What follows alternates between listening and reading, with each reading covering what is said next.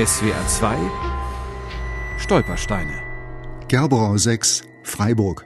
Hier wohnte Max Ruf, Jahrgang 1898. Flucht 1936 in die Schweiz, ausgewiesen nach Frankreich, Lager, Paris, Colombe.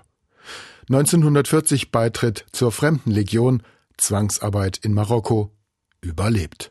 Gib acht, du wirst geholt. Und dann ist er hinter runter und ist durch den Bach und ist abgehauen nach Frankreich. Irene Schäuble war nach dem Krieg Patientin von Max Ruf. Der Dentist war Ende der 40er Jahre nach Freiburg zurückgekehrt. Dort und in mehreren Umlandgemeinden hatte er bis 1936 Zahnarztpraxen betrieben. Der Warnung eines befreundeten Polizisten hatte er es zu verdanken, dass ihm in buchstäblich letzter Minute die Flucht gelang. Nach seiner Rückkehr nahm er den Praxisbetrieb wieder auf. Ich bin gern hingegangen, weil er so erzählt hat. Und es hat mich halt interessiert. Was Max Ruf zu berichten hatte, ist furchterregend. Bereits 1933 war er bei Verhören schwer misshandelt worden, wie die pensionierte Bibliothekarin Silvia Böhm-Steinert bei ihren Nachforschungen herausgefunden hat. Er hat mehrere dieser Verhöre überlebt. Dort sind Bierkrüge auf seinem Kopf zertrümmert worden und er hat, so geht es aus den Unterlagen hervor, fast sechs Wochen in der Klinik verbracht und zu großem Teil dieser Zeit auch bewusstlos. Also er war wirklich schwer verletzt. Max Ruf wurde von einem Denunzianten der sogenannten Rassenschande bezichtigt. Er, der Jude, unterhalte eine unzüchtige Beziehung zu seiner deutschen Arzthelferin. Ruf floh in die Schweiz, es folgten die Abschiebung nach Frankreich und die Internierung dort nach Ausbruch des Krieges.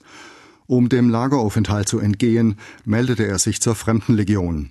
Nach Zwangsaufenthalten in Nordafrika ging Max Ruf über Paris zurück nach Freiburg. Dort begann er einen langwierigen Kampf um Wiedergutmachung. Sein Bemühen um die Rückgabe seines Hauses in der Freiburger Innenstadt sollte erfolglos bleiben. 1933 hatte er es deutlich unter Wert abgeben müssen. Im Urteil einer badischen Restitutionskammer heißt es, zwar spricht es für eine Verfolgungslage des Klägers, dass er als Jude beschimpft und sogar misshandelt wurde, dass sein Haus von SA-Posten bewacht, seine Patienten fotografiert und sein Firmenschild beschädigt und entfernt wurde. Ausschlaggebend für den Verkauf des Hauses seien jedoch andere Gründe gewesen, nicht dass der Inhaber politische oder rassische Verfolgung habe befürchten müssen. So die fragwürdige Begründung, als die Klage abgewiesen wird.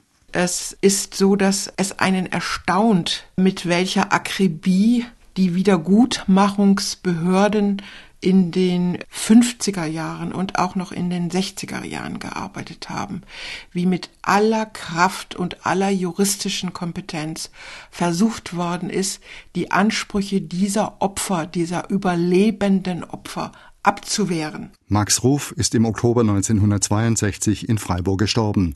Er wurde 64 Jahre alt. SWR 2 Stolpersteine auch im Internet unter swr2.de und als App für Smartphones.